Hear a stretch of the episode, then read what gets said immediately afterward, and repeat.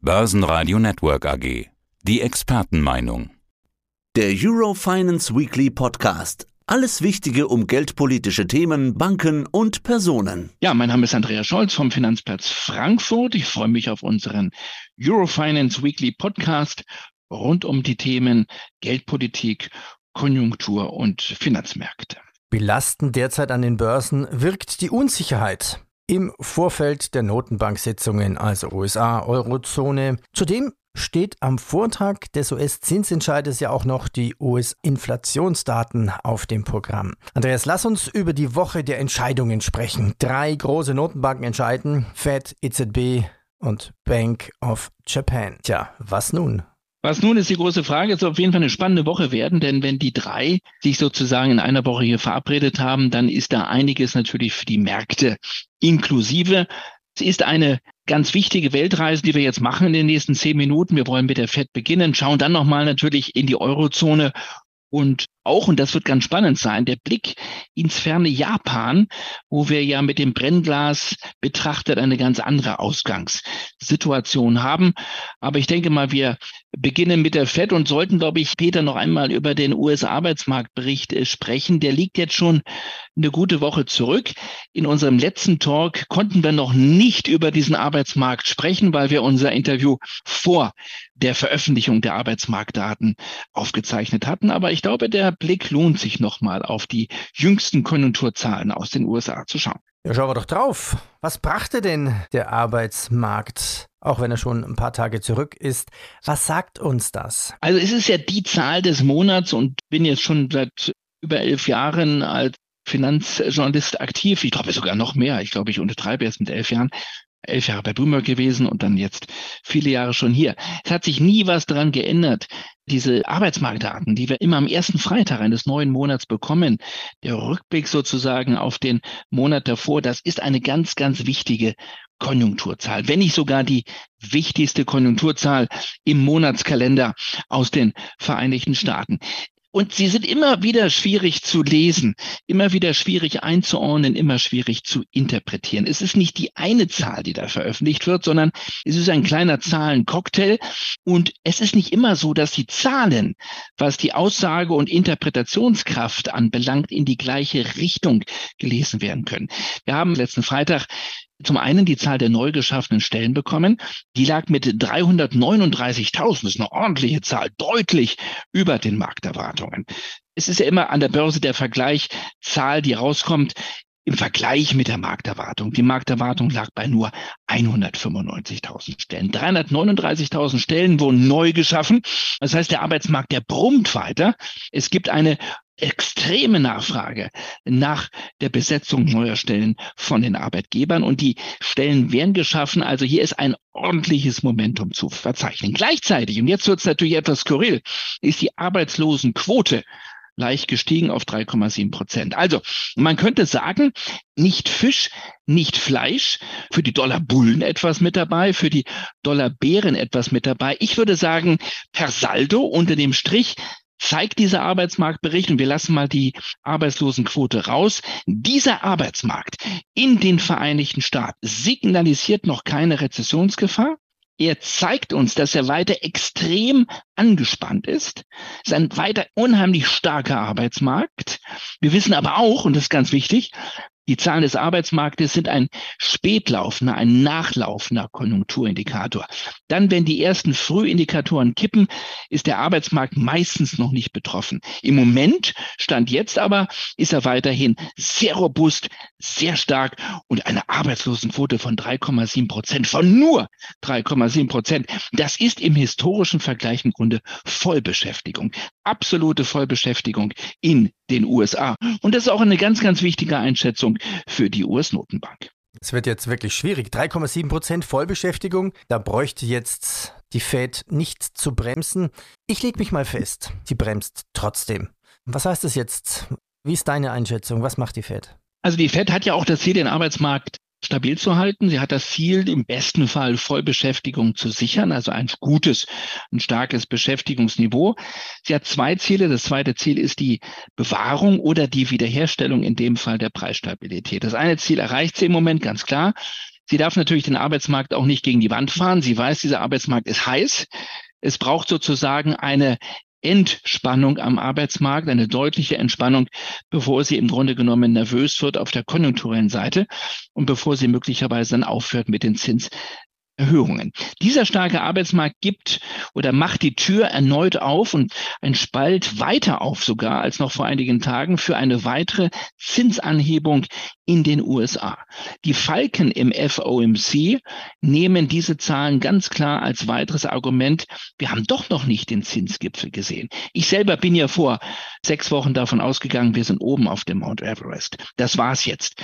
Die Seilschaft um Jay Powell hat es geschafft. Sie ist oben am Gipfel. Im Moment äh, würde ich meine Meinung revidieren. Diese starken Konjunkturzahlen, die weiterhin sehr starken Konjunkturzahlen, geben der FED die Möglichkeit, mindestens noch einmal etwas zu tun. Ganz schnell, ich rede schon wieder viel zu viel. Es gibt es zwei Möglichkeiten.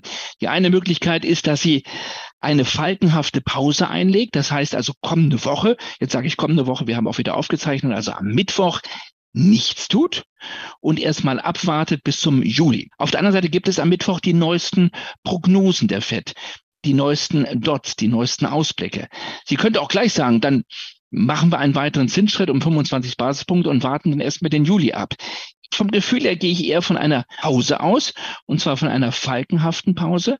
Einer Pause, wo in der Pressekonferenz aber der Chairman sagen wird, wir sind weiterhin auf der Hut, unser Job ist weiterhin noch nicht getan und wir werden möglicherweise im Juli nachlegen. Das ist für mich das wahrscheinlichere Szenario, also eine Pause. Viele nennen es ein Überspringen des Juni-Meetings und dann wahrscheinlich nochmal, sollte der Arbeitsmarktbericht auch für den Monat Juni, für den laufenden Monat stark sein, diese Zahlen bekommen wir Anfang Juli, dann könnte die FED sich bestätigt sehen und würde dann nochmal einen kleinen Zinsschritt um 25 Basispunkte gehen. Also das ist meine Wette, die ich eingehen würde, meine Vorhersage für den Mittwoch, für die, für den den 14. Juni für die kommende Fettsitzung. Also eine falkenhafte Pause, sagtest du. Ja gut, dann rüber zu uns. Blicken wir auf die EZB. Die Präsidentin war ja bemüht, nach den Preisdaten für Mai keine Zweifel aufkommen zu lassen, dass weiter gestraft wird. Vor dem Wirtschafts- und Währungsausschusses des Europaparlamentes sagte sie aktuell, die Zinsen müssen trotz des nachlassenden Preisdruckes im Euroraum weiter steigen. Wie ist jetzt deine Einschätzung? Vor allem, wenn ich mich erinnere, im letzten Podcast hatten wir uns darüber unterhalten, dass Spanien zum Beispiel eine sehr geringere Inflation hat im Vergleich zu Deutschland. Ja, da ist die Inflation schon, ich will nicht sagen fast auf Ziel, aber wir sind bei drei Prozent. Also nur noch drei Prozent, die Hälfte von dem, was wir jetzt hier in Deutschland haben, die Hälfte von der Eurozone. Nun wird man immer wieder aus dem Eurotower hören, wir machen keine Geldpolitik für einzelne Länder, wir machen eine Geldpolitik für die gesamte Eurozone und es gibt auch noch Länder, da haben wir zweistellige Inflationsraten. Also wir erleben eine enorme Spreizung.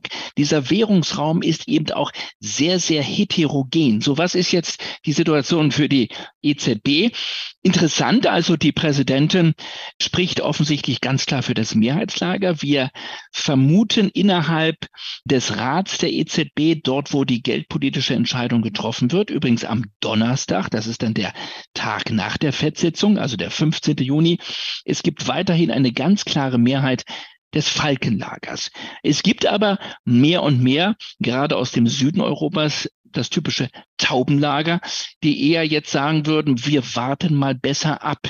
Wir wollen den Karren auch nicht komplett gegen die Wand fahren. Wir haben ja schon 375 Basispunkte Zinsanhebungen gesehen. Sieben Zinsschritte in Folge eine Zinswende eines Ausmaßes, wie wir sie noch nie in den Geschichtsbüchern erlebt haben. So. Und wir wissen auch, das habe ich schon mal gesagt, diese Zinserhöhungen wirken auch mit Verzögerung. Sie bremsen mit Verzögerung. Also noch sehen die Konjunkturdaten nicht schlecht aus in der Eurozone. Es gibt aber immer mehr Frühindikatoren, die fallen. Und was wir jetzt gesehen haben, es fällt auch die Inflation. Wir sind also auf dem richtigen Weg, auch wenn natürlich eine Gesamtrate von über sechs Prozent, 6,1 Prozent immer noch dreimal so hoch ist wie das Ziel der EZB von maximal zwei Prozent. Das Positive an den Mai-Zahlen, über die wir letzte Woche noch nicht sprechen konnten, ist die Entwicklung der Kernrate. Und wir erleben zum ersten Mal dort auch, dass diese Rate sich nach unten bewegt. Das ist noch wichtiger für die EZB. Das heißt also, die Inflation, die im Kernbereich der Volkswirtschaft sich festgesetzt hat, dieser untergängige Preistrend, der geht jetzt auch sozusagen nach unten und das ist ein, ein relativ gutes Signal in kleinen Schritten, Peter. Das braucht jetzt alles Zeit. Das ist noch ein langer Weg. Der Job ist noch längst nicht gemacht. Und deswegen kurzum, make a long story short, die EZB wird nachlegen. Die wird also am kommenden Donnerstag, am 15. Juni, noch einmal um 25 Basispunkte hochgehen. Die Falken wollen mindestens noch dann eine weitere Zinserhöhung. Das heißt, wir haben noch den Juli-Termin. Ich gehe auch dann noch mal von einer weiteren Zinsanhebung aus, also noch zweimal 25 Basispunkte. Dann wären wir insgesamt bei 425 Basispunkten und dann sollte endlich Sommerpause sein. Aber mit jedem weiteren Zinsschritt, den die EZB jetzt geht, riskiert sie immer mehr konjunkturelle Nebenwirkungen. Mit jedem weiteren Zinsschritt wird das Taubenlager sicherlich auch etwas stimmungsgeladener werden und wird versuchen, hier eine Gegenposition zu den Falken einzunehmen. Das wird jetzt immer spannender und die Luft da oben wird auch für die Falken immer dünner. Ja, ab wann siehst du eine Übertreibung der EZB? Also wann würde die EZB überziehen? Okay, wir wissen alle, warum geht die EZB nicht hier und sagt, jetzt nehmen wir mal 2,9 Prozent mehr drauf an Zinsen und dann ist Ruhe im Karton. Das funktioniert nicht, aber dieses feine Justieren, ab wann ist da zu viel? Das ist die alles entscheidende Frage im Moment und darüber könnten wir jetzt stundenlang philosophieren. Wir sind bereits im bremsenden Niveau, wir sind bereits im sogenannten restriktiven Niveau. Das ist das Niveau, was wir jetzt im Moment haben. Mit jedem weiteren Zinsschritt wird sozusagen die Bremsgefahr größer. Der Bremseffekt wird deutlicher werden, wird größer werden. Ich sagte, die Effekte laufen nach. Diese Zinserhöhungen wirken immer mehr nach. Und mit jedem weiteren Zinsschritt riskiert, das muss man einfach so sagen, die EZB ganz klar eine Rezessionsgefahr in der Eurozone. So, wir sind ja jetzt im Endeffekt mit den Zahlen, die wir aus Deutschland bekommen. Im Winterhalbjahr waren wir im Minus bei gleichzeitiger Inflation. Wir haben also eine Rezflation in Deutschland erlebt im vierten Quartal und im ersten Quartal des laufenden Jahres. Und wir drohen erneut in eine Rezflation reinzufallen im dritten Quartal und dann im vierten Quartal. Ich erwarte für das zweite Quartal jetzt eher erst einmal ein positives Wachstum, aber es sieht im Moment alles da noch aus und das gilt nicht nur für Deutschland. Wir sind die größte Volkswirtschaft. Damit gilt das auch für die Eurozone, dass wir möglicherweise zumindest wieder Richtung Null laufen, mindestens eine Stagflation sehen. Ich sehe aber auch ganz klar rezessive Tendenzen. Ich sehe die Rezflationsgefahr für das zweite Halbjahr 2023. Und ich habe eine große Sorge, dass die EZB jetzt so das Gefühl hat, wir waren zu spät, das gibt sie zwar nicht zu, aber wir waren zu spät, was den Beginn der Zinsanhebungen anbelangt. Und wir wollen jetzt bloß nicht wieder zu früh rausgehen. Ich sehe die Gefahr, dass sie nicht nur zu spät startete, sondern jetzt zu spät auch wieder den Umkehrschwung findet, dass sie jetzt übertreibt auf der restriktiven Seite und dass dadurch die Nebenwirkungen viel größer werden. Und die Person, das will ich jetzt abschließend sagen, die damals immer wieder gesagt hat, wir sehen keine Veranlassung für Zinsanhebungen. Die Inflation ist nur ein vorübergehendes Phänomen. Diese Person im Governing Council, im Rat der im Direktorium der EZB ist genau die Person, die jetzt 180 Grad verkehrt argumentiert. Ich meine Isabel Schnabel, die sagt, ich habe hier gerade ein Zitat, was ich vorlesen möchte, die jetzt sagt, die Kosten, die entstehen, wenn man jetzt zu wenig tut, sind weiterhin deutlich höher als die Kosten, die entstehen, wenn man zu viel tut. Also, sie sagt, wir müssen mehr tun jetzt. Denn wenn wir jetzt warten und nicht noch mehr tun, werden die Kosten viel höher sein. Diese Person will also weitere Zinsanhebungen und ist die Person gewesen, die noch Ende 2021 gesagt hat, wir sollten keine Zinsanhebungen durchführen, weil die Kosten, die entstehen, wenn wir zu früh die Zinsen anheben, werden viel höher sein als die Kosten, die entstehen, wenn wir sozusagen noch etwas warten werden. Also das gehört auch zur rationalen, zur neutralen Betrachtung. So kann man sich wirklich um 180 Grad drehen. Hoffentlich liegt sie nicht wieder falsch. Das darf ich noch dazu fügen. Ja, hoffentlich hat sie den Schnabel nicht zu weit aufgerissen, kann man mit Augenzwinkern argumentieren. Ja, von der EZB, von Europa in eine andere Region. EZB hat mal nachdenken, 3,75 Prozent Zinsen, wenn es jetzt aktuell stimmt. Dann haben wir noch, nennen wir es mal, den Sonderfall Japan. Wie steht es denn dort um die Bank of Japan? Ist da noch ein Minuszeichen vor dem Zinssatz? Das ist auch wieder so spannend. Wir haben auch über Japan ja immer wieder geredet, Peter, hier im Börsenradio. Japan habe ich, haben wir bezeichnet als, ja, das Inselparadies, was ohne Inflation auskommt. Also ein inflationsfreies Umfeld. Das hat sich komplett gedreht. Die letzten drei, vier Monate auf einmal, ich will fast von einem, oder ich bin geneigt dazu, fast von einem inflationären Schock zu sprechen. Japan ein Land, was seit drei Jahrzehnten keine Inflation gesehen hat. Man spricht da von einer Lowflation Area. Dieses Land lebt jetzt in den letzten Wochen zum ersten Mal, dass die Inflation auch da angekommen ist. Sie hat es geschafft. Sie ist in der Tat ein weltweites Phänomen und sie hat es jetzt auch in das Inselparadies, nenne ich es mal so, in die Inselgruppe Japan geschafft. Bislang ein Paradies ohne Inflation, jetzt mit der Gefahr umgeben, dass es wie ein Tsunami auf diese Inselgruppe zurollt. Denn wir haben nicht nur eine Inflation von 0,5 oder 0,6, das kennen wir von Japan, sondern im Großraum Tokio beispielsweise jetzt Preissteigerungen von bis zu 4 Prozent. Das ist für japanische Verhältnisse, ich will jetzt nicht übertreiben, eine Hyperinflation. Und gleichzeitig, du hattest nach dem Leitzins gefragt, hat die BOJ nichts getan. Die macht weiter nichts. Der Leitzins in Japan steht, bitte festhalten, weiterhin bei minus 0,1 Prozent. Und jetzt ist es eine ganz, ganz heiße Wette, eine ganz, ganz heiße Wette, die die BOJ, die Bank von Japan eingeht. Bank von Japan, wir haben gerade dort erst einen neuen Gouverneur jetzt. Die Bank von Japan sagt, die Inflation ist, wir erinnern uns an Frau Schnabel, nur ein vorübergehendes Phänomen. Also nur ein, auch in Japan nur ein vorübergehendes Phänomen.